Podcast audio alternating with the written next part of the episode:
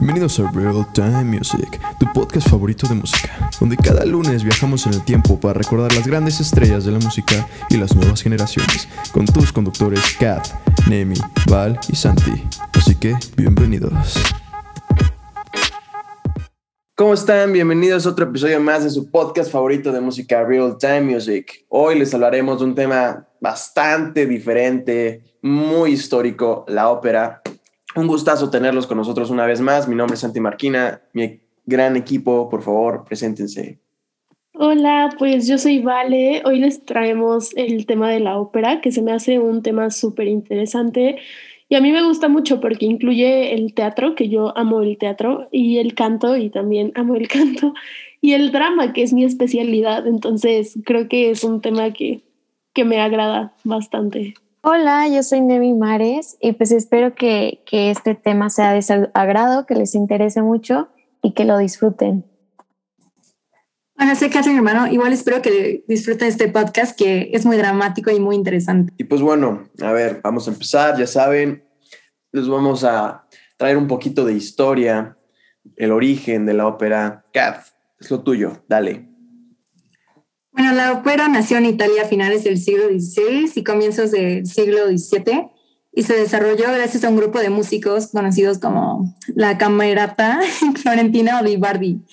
Y este grupo consistía en revivir el estilo musical del drama de la antigua Grecia y desarrollar una vía distinta de la música renacentista tardía.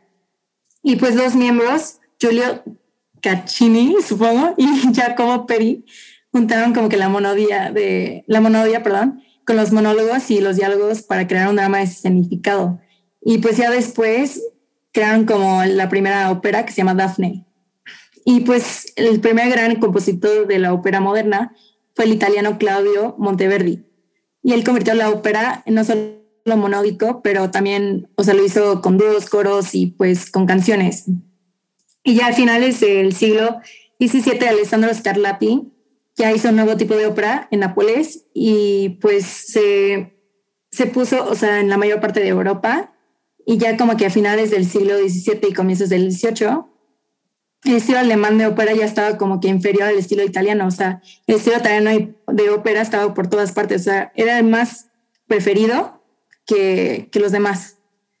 Y entonces ya en el siglo XVIII había como que una gran cantidad de artificios, como que muchos niños italianos, o sea, fueron castrados literalmente para que sus voces no cambiaran y conservaran como que un registro agudo y lo hacían para como que mantener un cierto tipo de tono a su música y pues también, o sea, en el siglo XVIII se crearon varios tipos de ópera como la cómica, forma de capo, coral, instrumental, bufa italiana y así.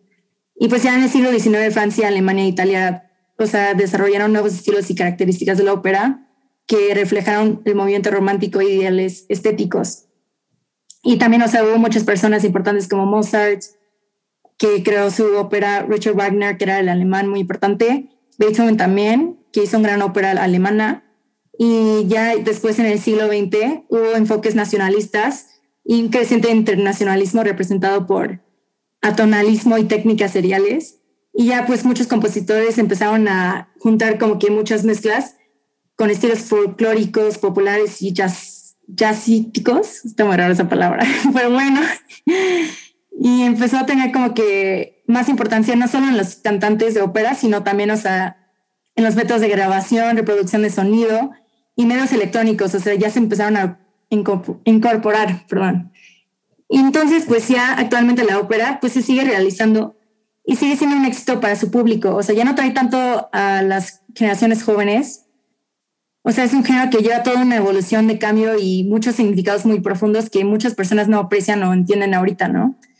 Y pues una ópera pues dura una hora y entre una hora y cuatro horas, ¿no? Como máximo. Y pues muchas personas, ah, o sea, ahorita hoy en día ya no aguantan, o sea, tanto tiempo ver una obra de teatro, ¿sabes? Y entonces, o sea, personalmente, o sea, yo creo que no se va a morir este, este género, pero como que representa una historia del arte del mundo que, que siento que nunca se va a morir. O sea, siempre los aficionados de este género lo van a apreciar y siempre lo van a seguir consumiendo. Pues sí, claro, claro que, que, sin duda es un, es un género que nunca va a morir.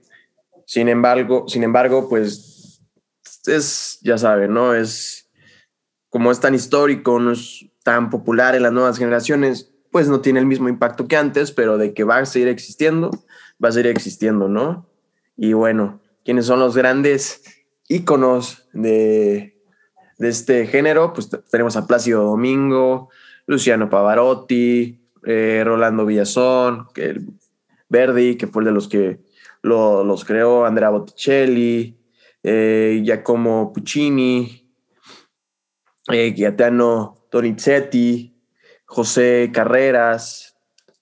Ahora sí que igual son muchísimos, demasiados históricos. Ya no hay este, no hay artistas tan nuevos, ¿no? En este género, pero creo que el único, el más nuevo que conozco es Il Volos. Es un, es un grupo de tres jóvenes, que creo que así se llama Il Volo, eh, que son como los que trajeron, combinaron el pop y la ópera. Muy padre el proyecto. No sé si aún sigan, yo supongo que sí.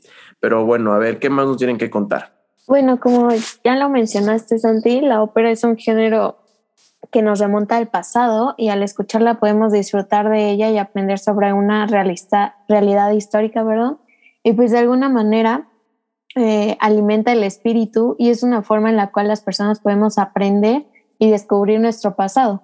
Lamentablemente, como lo dice Kat, cada vez hay, hay menos personas que, que son fanáticas de, de, este género o bueno, que la escuchan, pero también desde sus, desde sus inicios se caracterizó por ser un género musical escuchado por un grupo pequeño de personas y pues siguió así hasta el día de hoy. Sin embargo, yo considero que actualmente se escucha menos debido a que se considera como un género muy antiguo y también porque pues, sus sonidos y la forma en que se desarrolla no le es muy atractiva a las nuevas generaciones, a los jóvenes, pero en voces de personas que siguen y disfrutan escuchar este género, ellos mencionan que cualquier persona de cualquier edad podría disfrutar de ella, pero para esto se necesita que estén bien informados de algunos de sus detalles, como su origen, el porqué de las distintas voces, el compositor, el argumento y pues muchas otras cosas que componen a la ópera, ¿no? Que conforman este género. Y pues ahora la mayoría de los jóvenes han perdido el gusto por este estilo, ya que no hay muchas personas que, que transmitan este, este atractivo por este género y que lo demuestren como a las demás personas aunque en realidad la ópera tiene un gran nivel de complejidad y exigencia para los artistas que, la representan, como los que ya mencionaste, porque está conformada por muchos, muchos elementos, como la participación del libretista y el compositor, el lugar en donde se lleva a cabo, en el cual se necesita la presencia de la orquesta eh, y el entrenamiento vocal al cual se enfrentan los artistas de este género es, es sorprendente, como ya mencionó Kat, pues este, hay muchos tonos de voz, se necesita mucho entrenamiento, se necesita muchos años de, de, esfuerzo y pues también en ella se puede observar la unión entre la música, las artes escénicas, en especial la actuación, el ballet y la danza, las, las artes escenográficas como lo son la pintura, las artes plásticas, la decoración y la arquitectura. Igualmente interviene la iluminación y otros efectos escénicos y pues también el maquillaje y los vestuarios que son muy representativos e importantes en este, en este género musical. Eh, también por otra parte, algunos de los beneficios de escuchar ópera es que ayuda a reducir el ritmo cardíaco y la presión arterial. Incluso, según los científicos de la Universidad de Pavia, en, en Italia, la ópera puede ayudar en la rehabilitación de los pacientes que han sufrido un derrame cerebral. Esto para mí se me hace impactante, la verdad no lo sabía y al realizar la investigación de este género me sorprendió mucho y creo que es un beneficio pues muy muy bueno para las personas, tanto para las personas que pues han tenido accidentes este como para para nosotros los jóvenes, porque creo que es un género muy, muy interesante, muy bonito, que, que podemos disfrutar y que lamentablemente pues se ha perdido un poco el gusto hacia él, pero lo podemos recuperar. Este, yo creo que es más como falta de información, como falta de entendimiento de lo que se trata este género. Y pues qué padre, la verdad que, en muchos hospitales ya se está usando este tipo de música de manera holística en las salas de pacientes este, internados, así como otros géneros que también son utilizados para ayudar a los pacientes. Y pues no sé, a mí se me hizo este dato muy interesante, no sé qué, qué piensen o si ya sabían sobre esto. No, la verdad yo no tenía idea de que, o sea, de que la ópera literal pudiera como salvar vidas o así. Y, o sea, siento que está súper interesante y súper bueno que, o sea, que se pueda porque pues ya es como una alternativa más. Y no sé, o sea, sí, sí me gustó bastante, la verdad. Sí, sin duda, la ópera tiene, ya saben, la música clásica, la ópera tiene muchos beneficios, está, como dijo este Nimi, está científicamente comprobado que tiene muchos efectos positivos en nuestro cerebro, en la neurología del ser humano. Por ejemplo, igual yo, yo ya también sabía que, escuchar este tipo de música ayuda también al ser humano a poner más atención, a aprender mejor las cosas. De hecho, eh, no creo que es en Europa, si no mal recuerdo, que les ponen a los niños cuando están aprendiendo, les ponen música clásica eh, o ópera, que ya que esto les ayuda a captar mejor las cosas y aprenderlas mucho mejor y más rápido y más profundamente. Entonces sí, es, es una música, es un estilo de música que sin duda alguna es, es importante también para los avances científicos, ¿no? Sí, y pues ahora yo les quiero hablar de, o sea, justo de las óperas más reconocidas, porque pues siento que, o sea, está muy padre. Y, o sea, les voy a hablar de, primero de las bodas de Fígaro, que se hizo en 1786, justo por Mozart. Y este, es una comedia que se hace en España, en Sevilla. Y pues, o sea, los protagonistas son Fígaro y Susana, que son siervos del conde que se llama Alma Viva. Y pues se van a casar. Entonces, antes de otorgar su permiso para, pues, como el matrimonio, el conde planea como, pues, robarle a Fígaro a Susana, ¿no? O sea, como quedarse con Susana, ejerciendo el derecho de pernada y pues la pareja de Figaro y Susana eh, se prepara pues para impedirlo a toda costa. Y por su parte, eh, pues, o sea, está Marcelina, que va a hacer como todo lo posible para que Figaro cumpla, o sea, porque ella, ellos tenían un contrato de, de matrimonio, ¿no? Entonces, Marcelina quiere que, o sea, que Figaro cumpla ese contrato y Bartolo la ayuda a eso. Y este, pues, o sea, en sí esa es la historia. Y este, y pues ya, ¿no? Entonces por eso es como una comedia y, y pues, o sea, suena bastante interesante. Luego está La Boheme, que se, o sea, se hizo en 1896 por Puccini, no sé si así se pronuncia.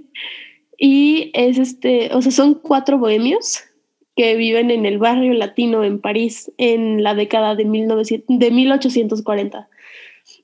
Y este, pues sufren y todo así por amor.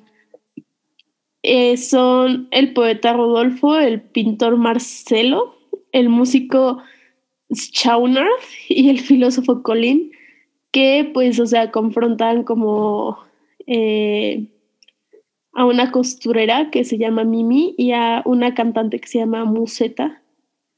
Y esta historia eh, refleja como las vivencias del compositor, o sea, de Puccini durante esos años en el Conservatorio de Milán, entre 1880 y 1883, donde pues, o sea, justo compartió habitación con un estudiante de medicina que se llamaba Pietro Mascagni.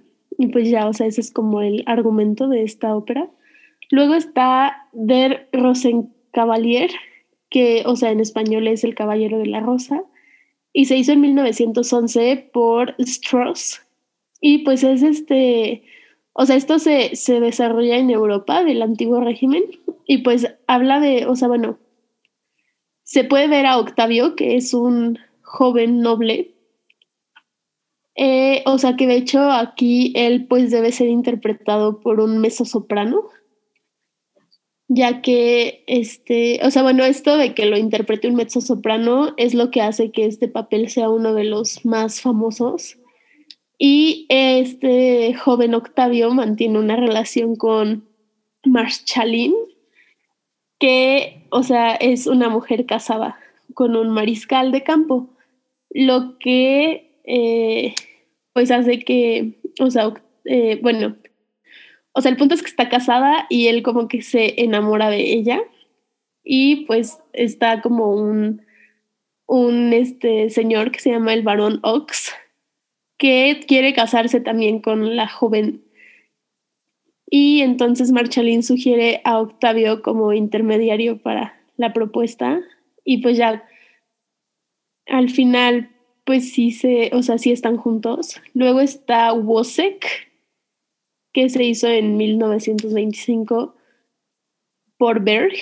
Y eh, pues se estrenó en Viena en 1930, o sea, se hizo en 1925, pero la ópera se estrenó en Viena.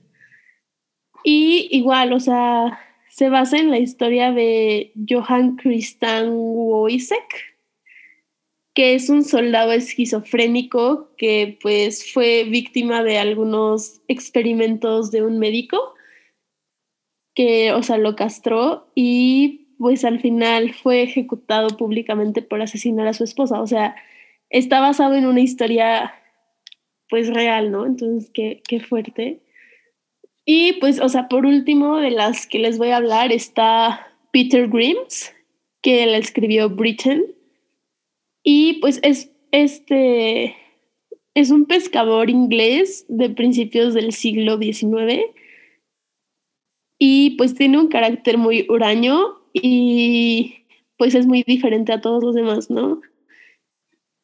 Y pues, o sea, nadie acepta como sus diferencias y esta actitud del pueblo le hace como convertirse en un hombre solitario que detesta como las relaciones con las personas y pues el pueblo busca cualquier excusa como para condenarlo. Y entonces pues esta situación es muy traumática y asfixiante por la presión que la sociedad ejerce al pescador. Entonces pues se termina suicidando y pues ya, o sea, la aldea como que regresa a ser tranquila porque pues, o sea, justo es como una reflexión social, pues, porque, o sea, psicológica social, porque pues nos habla de que la sociedad eh, ejerció como presión y por eso se suicidó. Y lo que querían hacer era como que este diferenciador que era pues Peter, que era una persona muy diferente al resto, pues se eliminara, ¿no? Entonces, pues, o sea, como si se eliminó el diferenciador, pues ya vuelve a, a, o sea, la tranquilidad todo el pueblo, ¿no? Y pues por un lado se retratan dos cosas en esta como ópera, que es este, o sea, los hombres y mujeres que viven del mar y pues también como justo la sociedad que es muy como eh, fuerte, o sea, como muy exigente con las personas que no siguen lo mismo. Y pues ya, sería todo, no sé qué opinen, este, a mí, pues la verdad es que las últimas dos que mencioné se me hacen muy impactantes.